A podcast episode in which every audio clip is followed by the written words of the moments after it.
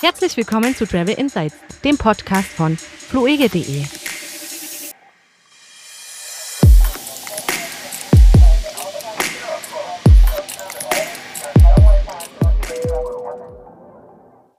Aber weißt du, was wir letztes Mal vergessen haben? Äh, frohes neues Jahr zu wünschen. Nein, uns vorzustellen. okay. Ich glaube, das haben wir nicht gemacht. Also hier sind so Kevin relevant? und Frank und wir begrüßen euch zum 22. Travel Insights Podcast von fluege.de. Wir freuen uns, dass ihr wieder dabei seid und ja, Kevin hat doch, wie ich hier sehe, sehr viel recherchiert. Ähm, Ja, es, es ist schon international viel passiert, sind einiges passiert, Infos ne? vergeben. Ich finde ja, in Europa ist nicht so viel passiert. Das ist alles im Lockdown irgendwie. Deutschland haben wir jetzt die Verlängerung des Lockdowns, aber international können wir so ein bisschen was blicken und dann äh, habe ich auch ein paar Fragen an dich und so. Na, dann lass uns mal loslegen. Den Lockdown bis 14. hatten wir ja schon. Ja, praktisch das Thema, ja. Ähm, da gibt es nicht viel mehr dazu zu sagen. Und im vergangenen Podcast hatte ich ja erwähnt, dass ich mir schnell noch FFP2-Masken geordert habe. ja, OP-Masken ja hätten ein- gereicht, ne? Bitte? OP-Masken hätten doch gereicht. OP, das sind die normalen. Das habe ich diese vorhin auch gerade gelesen. Das sind die Grünen. Also das heißt jetzt medizinische Masken und wobei, äh, wenn man doch, sagen wir mal, ein bisschen dann doch auch äh, sich noch ein bisschen besser schützen will, FFP2, weil die anderen Masken sind ja dafür gedacht, dass man die anderen schützt primär, hat aber selber keinen Schutz, also Alltagsmasken und ich glaube auch die OP-Masken halten da nicht so viel ab, aber die FFP2-Masken schützen einen dann tatsächlich auch vor den Partikeln, die um einen rum sind. Wenn man sie fachgerecht trägt, das muss man dazu sagen, wenn du die nicht fachgerecht trägst, zu lange trägst ähm, und auch nicht absch äh, wirklich abschließend im Gesicht hast, dass das wirklich, dass du keine Lücken hast, wo was reinkommt von außen, dann helfen sie, ansonsten bringen sie auch nichts, dann macht es keinen Sinn. Aber ich glaube, das ist tatsächlich eine relativ gute Maßnahme. Also Masken waren generell eine wichtige Maßnahme. Und wenn man das natürlich jetzt ein bisschen verfeinert auf sensible Bereiche und sagt, okay, hier wollen wir jetzt nochmal mehr Schutz, dann macht das auf jeden Fall Sinn, weil äh, man muss natürlich auch sagen, klar, äh, es gibt viele Leute, die rennen mit einem Schal rum, aber das ist halt eben auch wirklich dann nicht die optimale Lösung. Also weder für den einen noch für die anderen Leute um einen rum. Mhm. Mhm. Äh, jedenfalls Pflicht in Bayern, wenn du in den öffentlichen Verkehrsmitteln unterwegs bist und in äh, Geschäften. Äh, in Bayern, das waren ja praktisch die ersten, die damit gestartet sind. Und das sind jetzt, muss ich dich mal fragen, weißt du es genau? Das gilt jetzt für Gesamtdeutschland? Ja, ich, so wie ich das mitbekommen habe, ja. Also das gilt jetzt für Gesamtdeutschland. Ich glaube, ähm, Nahverkehr, Geschäfte, medizinische Maske. Ja. Und die Bahn erwägte das auch. Ich vermute, das wird jetzt spätestens seit diesem Bundesländer, Es ist ja Bundesminister automatisch dann mit dabei. Genau, ähm, macht, ist ja dann auch die logische Folge daraus. Okay. Ich hatte angekündigt, dass wir unsere äh, Nutzerinnen, Nutzer, Zuhörer, äh, Social Media Begleiter mal ein paar Sachen fragen wollen. Und wir machen das recht immer einfache, simple Fragen, ja, nein. Und wir hatten äh, jetzt diese Woche einfach mal gefragt auf Facebook und Instagram, ob sie ihre Reise jetzt schon buchen oder ob sie später buchen. Wie, wie schaut's bei dir aus? Ich plane immer noch. Ich bin da, da ich mit der Planung noch nicht durch bin, kann ich mich tatsächlich mit dem Punkt, wann ich buche, noch nicht ähm, tatsächlich so richtig auseinandersetzen, weil bei mir kommt erstmal die Planung. Und ich habe mich immer noch nicht für ein Ziel festgelegt, weil ähm, ich erstmal diesen Podcast abwarten wollte. Okay, okay, okay. Ähm, da bist du nicht alleine. Also man kann sagen, im Schnitt 80 Prozent wollen später buchen, 20 Prozent nur jetzt. Also ich vermute, es, es wird dann mal, sobald alles sich ein bisschen öffnet, eine richtige Buchungsflut geben. Also das hoffe ich doch auch Ja, ganz stark. ja, ja. Ich bin gespannt, wie sich dann die ganzen äh, Betreiber von Hotels und die Airlines darauf einstellen. Ne? Also wenn dann alle auf einmal wegfliegen wollen, ist halt dann begrenzt. Ne? Also ich glaube, die zweite Hälfte des Jahres, da sind, äh, ich hoffe doch alle ordentlich unterwegs und im, im sicheren Sinne unterwegs. Ich hoffe auch, dass dann die Kapazitäten, genau, dass sie zur Verfügung stehen. Das natürlich ist auch, wie du schon sagst, ein wichtiger Punkt. Aber ich denke schon, ich hatte jetzt auch gehört, dass die EU das Ziel ausgegeben hat, dass ähm, europaweit bis im Sommer alle Bürger geimpft sein sollten, die geimpft werden können und auch sich impfen lassen wollen. Und dann hätte man natürlich schon einen signifikanten ähm, Reiseverkehr in Europa, also den man dann erwarten könnte, denke ich. Ja, wobei ja in Europa jetzt nicht so viel los ist, aber das würde ich gleich mal als Übergang nehmen, Naja, was noch so weltweit passiert ist. Noch nicht, genau. Noch nicht. Wir müssen Äh, ja Welt, weltweit. darauf die, ganz, ganz stark betonen, noch nicht, weil sich das ja dann wirklich doch signifikant und auch, äh, denke ich mal, korrelierend dann mit den Impfungen voranschreitend auch ändern wird. Aber international, ich bin gespannt, Kevin. Wie gesagt, ich habe extra meine Reiseplanung auch noch nicht weiter fortgeführt, weil ich einfach auch so gespannt war auf den Podcast jetzt. Ähm, da ich ja auch mal nicht weiß, was du vorbereitest, dann mal sehen, ob das mich irgendwie beeinflusst. Okay, also ähm, wir wollen ja ein paar Tipps geben, auf was man sich 2021 konzentrieren kann. Und was mir immer wieder bewusst wird, ist, auch wenn das noch Risikogebiete laut Auswärtigen Amt sind, weltweit Inseln, vor allen Dingen in warmen Gegenden, gehen eigentlich immer, weil die meistens vom Tourismus abhängen und sich entsprechend aufstellen. Und das reicht ja eigentlich. Das, das, das, äh, das ist schon so fischen, das reicht schon aus. Äh, die Fidschi-Inseln, ja. Also das liegt ja äh, ganz weit weg, ganz, ganz, ganz, ganz weit weg im Pazifik. Die planen jetzt auch wieder, dass du mit einem gewissen Test dort reinkommst, dass Quarantänesituationen da sind für die Leute, die es dann doch irgendwie betrifft. Äh, die stellen sich auf, dass sie den Tourismus wieder öffnen. Ich würde da gern mal ein bisschen dranbleiben und da weiter recherchieren, weil zum Beispiel nach Neuseeland und Australien kommst du ja nicht rein. Und ich dachte, irgendwie musst du ja über diese Länder fliegen, um überhaupt auf die Fidschi-Inseln zu kommen. Naja, vielleicht kann man da ja das so machen, dass du dann zumindest ähm, Transit irgendwie. Transitbereich äh, einreisen könntest, wo du ja dann auch nicht offiziell im Land bist ist. Ne? Ja, also Australien zum Beispiel stoppt die Einreise wahrscheinlich noch bis 2022. Ich vermute, da kann dieses Jahr noch viel passieren. Das hängt halt immer von der Impflage mit ab, ja. Aber ja, Fidschi wäre dann demnächst wieder bereisbar. Äh, updaten wir, weil ich so sage, Inseln, Inseln, Inseln, ja. Ich denke, dass die karibischen Inseln, das hatten wir das letzte Mal gar nicht mit erwähnt, auch wieder ein gutes Ziel werden. Ähm, die Malediven ohnehin, wie gesagt, das sind laut Auswärtigen Amt Risikogebiete, aber vor Ort ist eigentlich alles gut vorbereitet, dass du da als, äh, ja, was machst du dort als Tourist? Ja, Wassersport am Strand liegen, die Sonne genießen. Also du rennst dort ja nicht hin, um äh, wie in Brasilien Karneval zu feiern oder so, sondern das sind entspannte Ziele von denen du sogar aus arbeiten kannst. Also, wie, wie nennt man es? Nicht Vacation, also Vacation ist ja Urlaub, sondern äh, Workation. Workation. Ja, das könnte ich mal, ja, vielleicht machen wir den nächsten Podcast dann, ja, guter Punkt. Aus den Malediven. Oh, das ist gut. Das ist cool. Finde ich eine gute Idee. Äh, vielen Dank. Ich rede von mir. Ähm, warmes Wetter. also wenn du dann sagst, oh, was hast du für einen schönen Hintergrund eingestellt hier und sage, wie Hintergrund eingestellt? Ich hätte noch einen anderen Vorschlag für dich. Äh, Thailand haben wir immer mal auf der Liste. Kannst du wieder bereisen? Du musst ein spezielles Visum machen. Daran sollte es aber nicht scheitern. Gibt es bei uns im Blog den Link, wo man sich da bewerben muss. Aber du musst ja erstmal 14 Tage in Quarantäne gehen. Und da haben sich jetzt in, das ich glaube, ein halbes Dutzend, genau, sechs ähm, Golfresorts hervorgetan. Und dort kannst du praktisch äh, 18 Loch spielen und das unter besten Quarantänebedingungen. Es sind zurzeit nicht so viele Leute da und das wird offiziell anerkannt als Quarantänehotel. Oh, das ist cool. Ne? Ich habe mal geschaut, was so 14 Tage in diesen Ressorts kostet. Ich konnte es noch nicht rausfinden, weil die meisten noch in, in ihrer Buchungsmaske gesperrt sind und es wohl erst ab äh, Februar losgeht. Ähm, ich würde da noch mal schauen, was, was der Spaß dann kostet. Aber wer Golfer ist, wer ins Warme möchte und sagt, äh, vielleicht bleibe ich auch länger als 14 Tage, aber die 14 Tage will ich doch jetzt irgendwie nicht mit Langeweile verbringen, warum nicht mal Golf spielen lernen? Ja, das ist ähm, tatsächlich gar nicht so schlecht. Bieten die auch äh, Platzreifekurse an? Würde würd ich prüfen, aber ich würde äh, ich würde ziemlich stark davon ausgehen. Gerade für Leute, die jetzt eben noch nicht Golf spielen und dann äh, wäre es ja nochmal ein Grund, äh, dorthin zu gehen, weil man hat ja in Ruhe Zeit, die Platzreife zu absolvieren.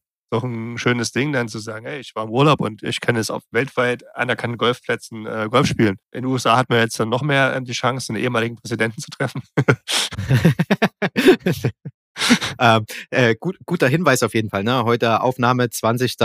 Januar.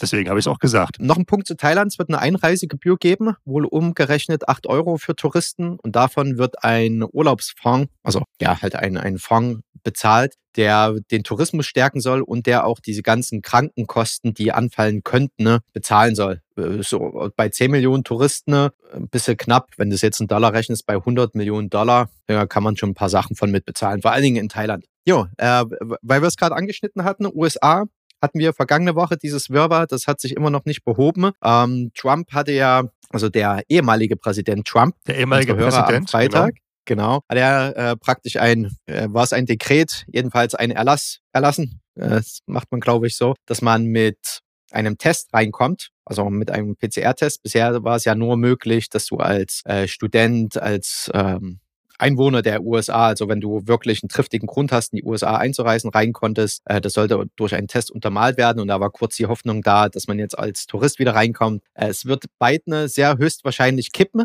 Hat er eigentlich schon signalisiert, dass er das kippen wird. Also das, ich weiß jetzt auch nicht, was die Aktion sollte, zumal sie jetzt in der Zukunft liegt und jetzt jederzeit gekippt werden kann. Und ähm, ja. ich denke auch nicht, dass aktuell die USA ohne triftigen Grund jetzt so vielleicht möglich sein wird. Genau. Aber die Frage, die zum Beispiel noch offen war, wenn man denn jetzt in die USA darf, aus besagten Gründen, ähm, dann wird er laut den letzten Informationen, die ich zum Beispiel bei der Tagesschau mir erlesen durfte, ein Antigentest auch reichen. Also der günstigere, schnellere. Aber eben auch fehleranfälligere Test. Korrekt. Die Quarantäne wird eh empfohlen. Wo wir gerade bei Nordamerika sind, dann möchte ich gleich noch eine Frage beantworten, die uns eine Followerin auf Facebook gestellt hat. Karin hat uns geschrieben, sie möchte für April gern länger zurück nach Kanada, da sie Resident von Kanada ist, also äh, ja, Einwohnerin. Ne? Welche Airline ist zu empfehlen und was muss ich beachten wegen der Hygienebestimmung? Kanada ist ziemlich ähnlich zu den USA von, von den Einreisebedingungen. Also als Resident darfst du einreisen, auch wenn du nahe Verwandte hast. Äh, genau das gleiche Spiel. Student, eine Arbeitsstelle dort. Als Tourist ist es derzeit nicht möglich. Ich vermute, das geht auch noch eine Weile so. Natürlich jetzt für April schwer vorauszusagen. Das offiziell ein Risikogebiet seitens des Auswärtigen Amtes. Du brauchst einen maximal 72 Stunden alten PCR-Test, also natürlich negativ auf SARS-CoV-2.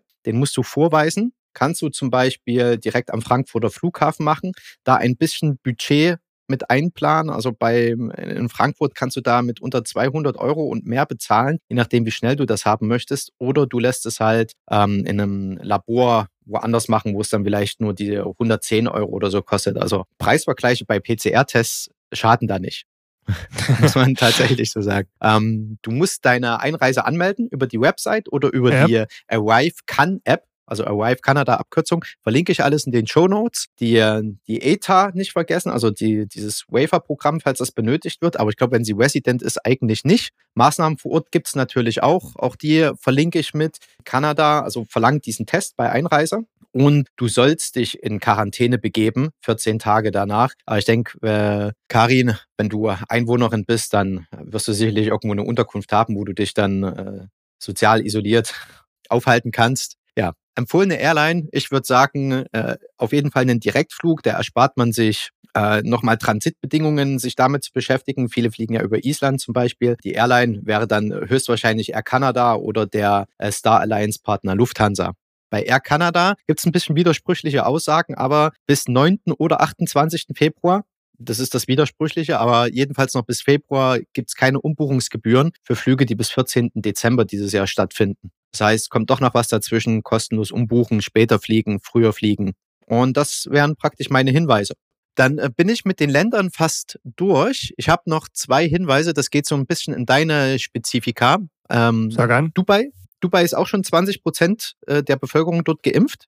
Ähm, also insgesamt die Vereinigten Arabischen Emirate sind bei 18,35. Dann kann man davon ausgehen, dass Dubai da wahrscheinlich sich in der Region bewegen wird. Genau.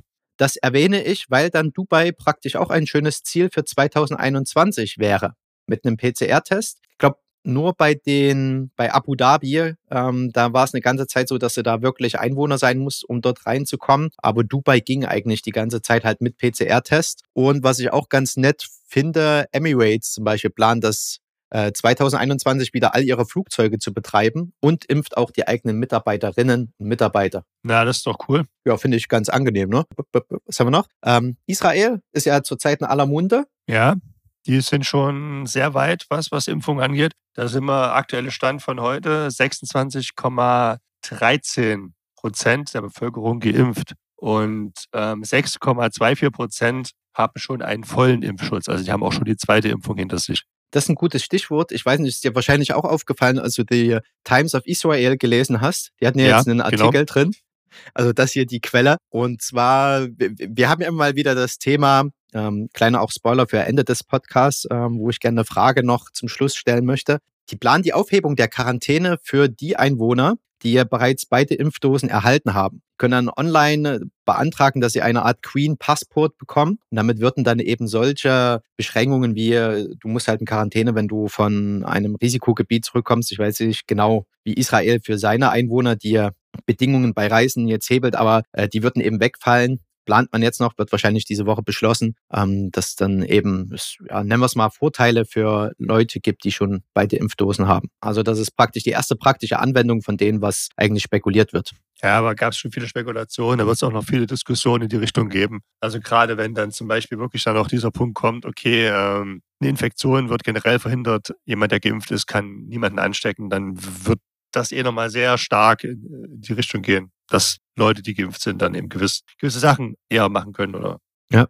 Die schweren Krankheitsverläufe sind wohl schon rückläufig in Israel. Ja, das hatte ich auch gelesen, genau. Also das ähm, in dem Cluster, das geimpft worden ist, hat man da auf jeden Fall schon Bewegung gesehen. Ähm, auch eine ganz neue Meldung mal noch in dem Punkt. Äh, BioNTech hat ja jetzt auch ähm, schon Untersuchungen gemacht, wie es denn aussieht, ähm, ob die Impfung auch vor den mutierten ähm, Viren schützen kann. Und da wurde jetzt B117, das ist die aus Großbritannien diese Mutation, ähm, untersucht und zumindest im Labor gab es jetzt keinen kein Hinweis, dass es dass der Impfstoff nicht wirken sollte. Betrifft jetzt erstmal nur diese Mutante aus Großbritannien, nicht aus Südafrika, aber generell sieht das auch so aus, dass es weiterhin safe ist. Zumal ja diese Mutanten, die aktuell ja entstanden sind, ja ansteckender sind, aber es gibt ja auch weiterhin keinen Hinweis darauf, dass irgendwie der Verlauf der Krankheit schwerwiegender wäre.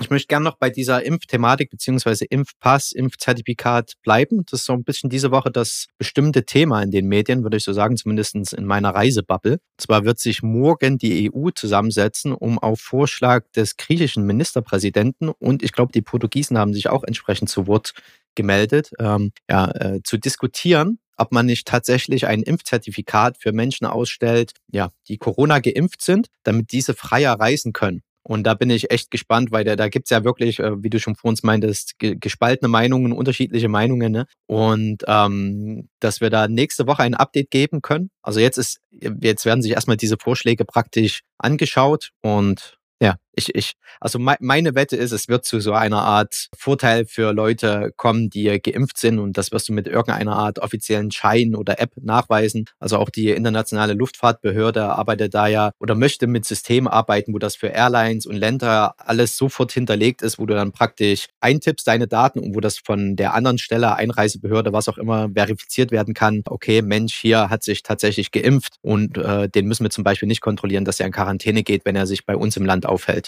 Ja, äh, ich denke auch, dass das eine Risikominimierung darstellt. Ne? Also man ist ja auf, als Airline auf der sicheren Seite, wenn man sagt, okay, äh, jeder, der jetzt hier mitfliegt, hat einen Impfpass, äh, hat zwei Impfungen bekommen, dann sollte ja wohl äh, die Wahrscheinlichkeit, dass dann irgendwo nochmal da große Übertragungen stattfinden, dann sehr, sehr, sehr gering sein.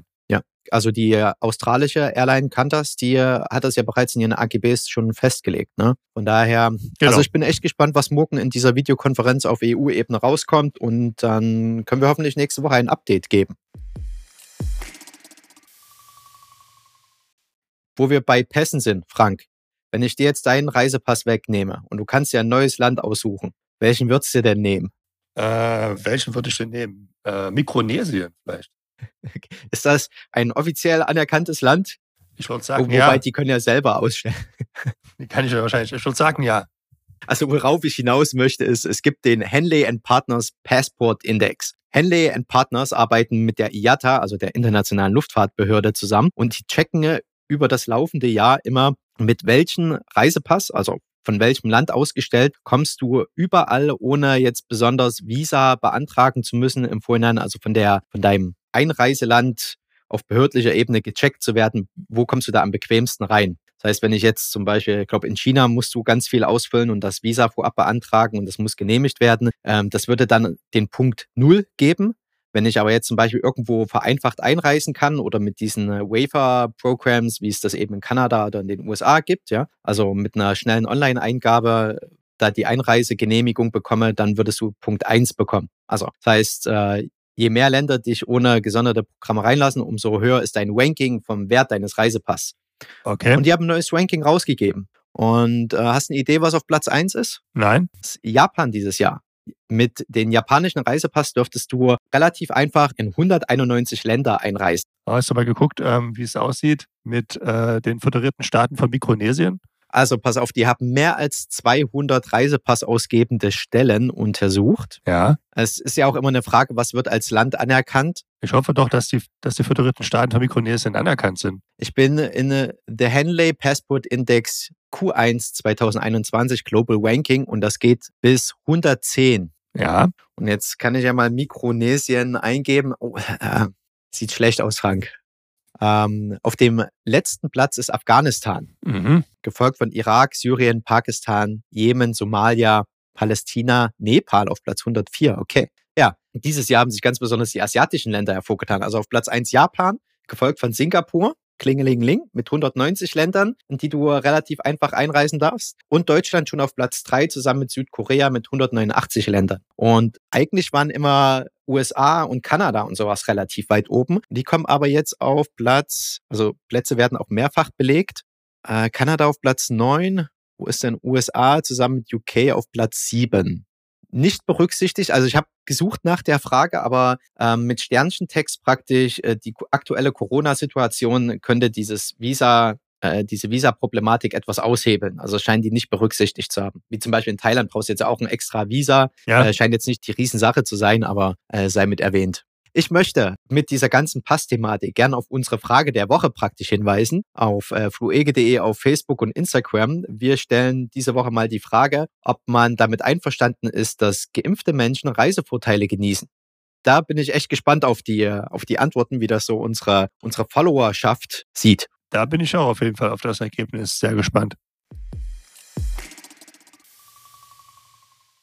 Ich hatte ähm, was ganz Interessantes gelesen. Und zwar gab es jetzt zwei Studien. Ähm, einmal vom Mount Sinai äh, Health Systems New York und einmal von der Stanford University. Und beide hatten sich mal angeschaut, was denn die Apple Watch bzw. Fitness-Tracker hergeben, um präventiv eine Covid-Erkrankung bzw. eine SARS-2-Infektion zu erkennen. Und zwar hat Mount Sinai Health Systems New York haben ähm, sich rein der Apple Watch gewidmet, wobei da gesagt wurde, dass Apple diese Studie nicht finanziert hat. Und man hat sich halt angeschaut, und zwar gibt es die Herzfrequenzvariabilität, das ist sozusagen der Abstand zwischen den Herzschlägen. Ne? Und mhm. wenn also wie schnell sich dein Puls ändern kann. Genau, also das ist, das ist sozusagen ähm, die Zeitspanne von einem zum nächsten Herzschlag. Und das verändert sich halt. Und zwar gerade wenn der, der, der Körper Entzündung bekämpft und so weiter, ähm, hat man da eine Veränderung. Und man hat halt rausgefunden, dass man sieben Tage vor einer Covid-19-Erkrankung, also man ist halt noch nicht erkrankt, und sieben Tage danach eben eine Veränderung, genau diese Herzfrequenzvariabilität, dass, die, dass man die dann hat, die ändert sich dann. Und entsprechend hat man da eine Studie mit 300 Beschäftigten aus dem Gesundheitswesen gemacht, eine randomisierte Studie. Und da kam eben raus, dass man ähm, aufgrund diesen, diesen Patterns, die sich dann ergeben, sieben Tage bevor jemand äh, Symptome aufweist, schon sagen kann, dass er äh, eine Infektion hat. Und das ist natürlich ziemlich krass, weil das könnte natürlich nochmal einiges, also sowas kann natürlich dann für die Eindämmung von Pandemien natürlich auch später mal genutzt werden. Jetzt wird es bestimmt noch eine Weile dauern, bis da entsprechende Apps entwickelt sind. Das muss ja auch zertifiziert sein, denke ich mal, bevor man das anwenden darf. Ähm, Vor allem, wenn du asymptomatisch bist, ist das eigentlich ziemlich naja, gut. Naja, klar, ne? weil man, man testet sich ja normalerweise nur, wenn man Symptome hat. Und so hat man schon, bevor man überhaupt weiß, dass man krank ist, ähm, hat man dann natürlich schon eine Info, da stimmt was nicht. Und Stanford, die haben sich nicht nur die Apple Watch angeschaut, die haben sich noch zusätzlich äh, Geräte von Fitbit und Garmin angeguckt. Und da wurde die Veränderung der äh, Ruheherzfrequenz gemessen. Und da hat man, das war tatsächlich eine Studie mit über, über 5300 Beteiligte. Und es ist halt so, dass 81 Prozent der Beteiligten, die sozusagen eine Infektion hatten, hatten dann eben auch da eine Veränderung dieser äh, Frequenz. Und man konnte sogar bis neun Tage äh, vor Symptombeginn schon voraussagen, dass derjenige an Covid erkrankt sein könnte. Okay, nicht schlecht. Also ich finde das ein sehr wichtige Ergebnis. Also vielleicht kommt das jetzt für diese Pandemie zu spät. Also ich denke mal, ehe da was entwickelt ist und das muss ja auch zertifiziert sein, ehe die Hersteller das dann adaptiert haben und dann denken wir, welche Gesundheitsbehörden müssen auch ihr Okay geben, dass diese Features auch entsprechend genutzt werden dürfen. Ähm, aber äh, wenn man weiß, dass man mit solchen Geräten halt solche ja, Merkmale schon erkennen kann, also diese Hinweise auf, auf Erkrankung, kann man natürlich dann, wenn es wieder mal irgendwas in die Richtung gäbe, ähm, vielleicht schon schneller sowas adaptieren und da schon viel ähm, schneller ähm, für eine Eindämmung einer Pandemie äh, sozusagen ja schon schon präventiv tätig werden. Ich meine, ich hatte vielleicht nicht jeder eine Apple Watch, aber ich meine, wenn man noch Garmin und Fitbit dazu nimmt, also irgendein Gerät hat, glaube ich schon. Ja, ist ja ziemlich Trend ne, heutzutage. Aber es ist auf jeden Fall cool, dass man zumindest ähm, aus diesen Gadgets, was man da alles rausholen kann. Und wenn man bedenkt, wenn, wenn jeder, der so ein Gerät hat, dann sozusagen schon tracken kann, dass er irgendeine Erkrankung hat und wenn es auch nicht mal nur auf Pandemie äh, jetzt angewendet ist, dass man generell auch vielleicht schon proaktiv gewisse Erkrankungen erkennen kann. Es ist ja super. Also das ist ja schon cool. Ich habe, äh, ich würde gerne die äh, Definition nochmal nachliefern, weil ich die gerade vor mir habe.